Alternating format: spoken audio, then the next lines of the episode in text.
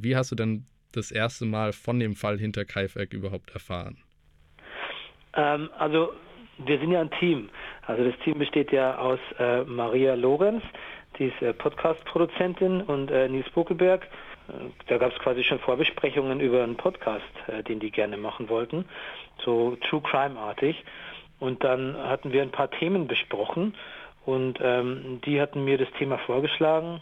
Ich habe mich dann eingelesen in das Hinterkaifeck-Thema und ähm, fand es sehr faszinierend und war dann eigentlich, ach, innerhalb von einem Tag war ich eigentlich dabei.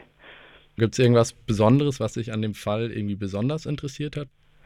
Ja, also ähm, ich fand dieses Szenario ähm, nach dem Ersten Weltkrieg alles, alles so kriegszerrissen, kriegsgebeutelt, äh, dann aber auch in so einer in so einer Gegend, die ein bisschen so meiner Heimat ähnelt. Also es ist ja, ich komme ja aus Niederbayern, so Gäubodenbereich und ähm, der Hinterkaifeck spielt ja im Donaumoos in der Nähe von Ingolstadt. Also zum einen ist es nicht so weit weg, zum anderen ähnelt jetzt einfach so von der Geografie und so dieses bisschen düstere, ab, abgeschiedene äh, Leben in der Provinz. Ich konnte da ganz gut äh, ähm, mich ran, ranfühlen. Und dann hattet ihr entschieden, dass euer Team den Podcast zu machen und wie fing dann das alles an? Wie war die Zeit der Recherche und dann ja auch später der Produktion? Also erstmal war ich relativ auf mich alleine gestellt, weil ich hatte dann alle Bücher dazu gelesen und die alle Foren durchforstet und die Gerichtsakten und ähm, habe mich da erstmal ein paar Monate eigentlich wirklich total eingelesen und eine recherchiert. Mhm. Und äh, dann haben wir einen Plan gemacht, äh, wen wir treffen wollen in der Gegend, also als wir da hingefahren sind, mhm. äh, nach Weidhofen und ähm, gleichzeitig mit wem wir dann alle telefonieren wollen. Und das haben wir dann so abgearbeitet. Und als wir dann nach Weidhofen gefahren sind, das war eigentlich, also es fing eigentlich an wie so ein Schulausflug, ne? Also voll mhm. so Gruppendynamik und, und Spaß und beim Einsteigen schon irgendwie eine Flasche Wasser verschüttet und es wurde aber dann echt so, dann sind wir eigentlich ganz schön eingetaucht irgendwie, so dass wir danach am Tatort waren nachts und mit den Leuten geredet und so. Es wurde dann auch ganz, ganz schön düster und hat dann richtig so so eingesaugt, auch vor allem, weil da ja schon Monate Recherche hinter mir lag und ich mhm. ja schon relativ genau wusste, dass ich da jetzt sehen werde. Und dann haben wir im Sommer mit den Aufnahmen angefangen. Und du nennst in deinem Podcast kommen äh, viele verschiedene Mordtheorien von Hinterkaifeck vor. Hast du denn eine besondere Lieblingstheorie, der du besonders glaubst? Ja, ich, also ich will mich nicht so, so äh, extrem festlegen, auch aus dem Grund nicht, weil es Leute gibt, die haben das noch nicht gehört und die können es jetzt so binge hören und, äh, und, dann auch äh, sind ja auch gespannt darauf, auf welche Konklusio ich dann komme im Laufe des Podcasts. Das würde ich jetzt ein bisschen vorwegnehmen und denen auch den Spaß nehmen. Am Ende ähm, folge ich wohl mit meiner Meinung ähm, jetzt so den, ich würde mal sagen, so der, der, der, gängigen, der gängigen Forschung. Aber mhm. wie gesagt, im Detail ähm, sollte man sich das anhören, sonst nimmt man sich ein bisschen den, den Spaß daran. Wir wollen auch jetzt nicht vorwegnehmen, zu welchem Ergebnis dann äh, der Podcast am Ende kommt. Aber glaubst du, dass der Fall irgendwann nochmal irgendwie offizieller aufgeklärt wird? Dass da irgendwann nochmal zu einem Ergebnis genau kommt? Nee, das ist, glaube ich, äh, rein faktisch unmöglich, weil ähm, dafür ähm, Zeitzeugen äh, nicht mehr leben, ähm, Dokumente äh, verschollen sind, teilweise verbrannt äh, sind bei Bombenangriffen im Zweiten Weltkrieg.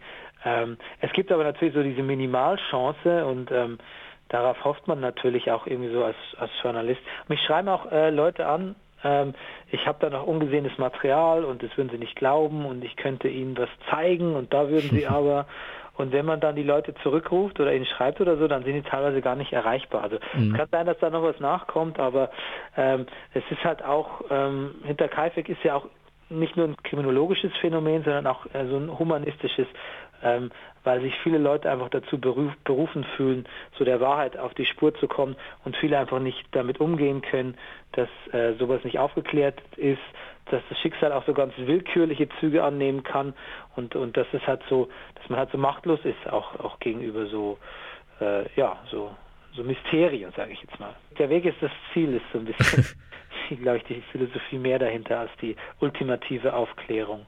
Und wirst du dich jetzt selber, also du hast schon angedeutet, dir schreiben jetzt noch Leute und wirst du dich selber mit dem Fall noch irgendwie weiter beschäftigen, jetzt nach der Produktion, nach dem Podcast?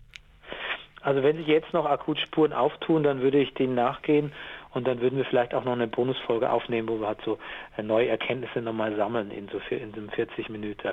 Was fandet ihr genau am Podcast so spannend? Die Zeit, die man dafür aufwenden kann. Wir müssen jetzt keine äh, Radioreportage machen, die wir in einer halben Stunde abfrühstücken. Wir haben quasi acht Folgen, so ungefähr acht mal 50 Minuten Zeit. Wir können ganz schön in die Breite gehen, ganz schön, ganz schön viel Exkurs pflegen, ganz viele Leute zu Wort kommen lassen, ganz viele Aspekte und, und auch so ein bisschen, äh, so ein bisschen postmodern herangehen, nämlich nicht nur den äh, Fall zu beleuchten, sondern auch was der Fall mit, mit uns macht, mit den Leuten, die sich damit beschäftigt haben. Der andere Aspekt ist, dass man natürlich in einem Podcast äh, ein bisschen, äh, ein bisschen als Erzähler ein bisschen reflektierter, freier, improvisierter und, und auch ein ähm, bisschen humaner rangehen kann, als wenn man nur so eine eilige Chronistenpflicht zu erledigen hätte.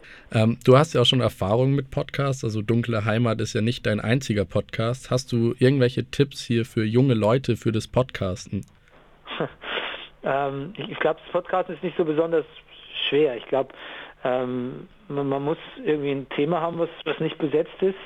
Und dann ähm, braucht man in der Regel mit jemandem, mit dem man spricht und kommuniziert und irgendwie, wo sich eine, eine, eine gute Chemie und, und ein gutes, äh, gute Improvisationsmöglichkeiten auftun. Also wenn das gegeben ist, dann, dann steht dem eigentlich nichts im Wege. Ich bin ein bisschen hin und her gerissen. Ich bewundere das Medium sehr und ähm, finde es aber teilweise auch ähm, manchmal auch ein bisschen nervig und professionell. Also ich, ich schlage da zwei Herzen in meiner Brust. Und ich bin selber, wie gesagt, echt der Letzte, der besonders professionell podcastet bei seinem anderen Podcast. Also auch, auch ich lasse da die inhaltlichen Zügel schon echt ganz schön locker.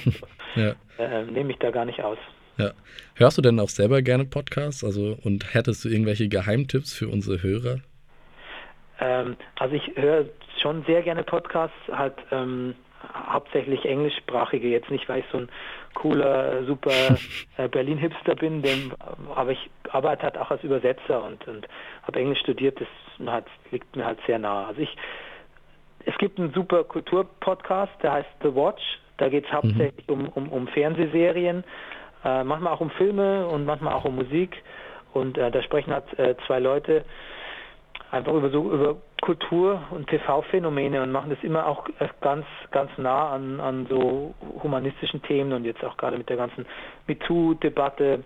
Zum Abschluss so ein bisschen zum dunkle Heimat-Thema. Ähm, welche Reaktion bekommst du denn jetzt noch so auf den Podcast? Da ist ja jetzt die letzte Folge gelaufen. Was bekommst du da für Reaktionen?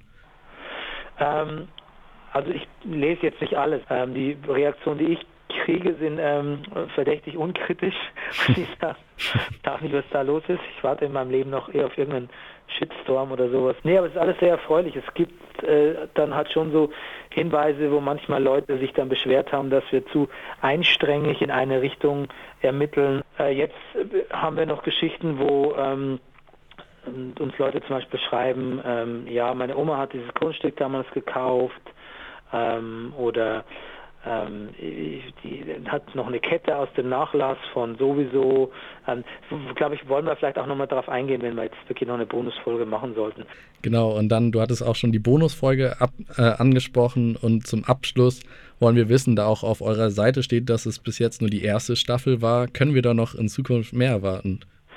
Also es wurde uns, ähm, es gibt glaube ich keine offizielle Verlautbarung jetzt, deshalb muss ich mich da zurückhalten, aber wurde uns vorsichtig signalisiert, dass man sehr zufrieden ist mit, mit dem Erfolg und dass es äh, höchstwahrscheinlich weitergeht. Vielen Dank, Bernie Meyer, für das Interview. Ja, ich danke.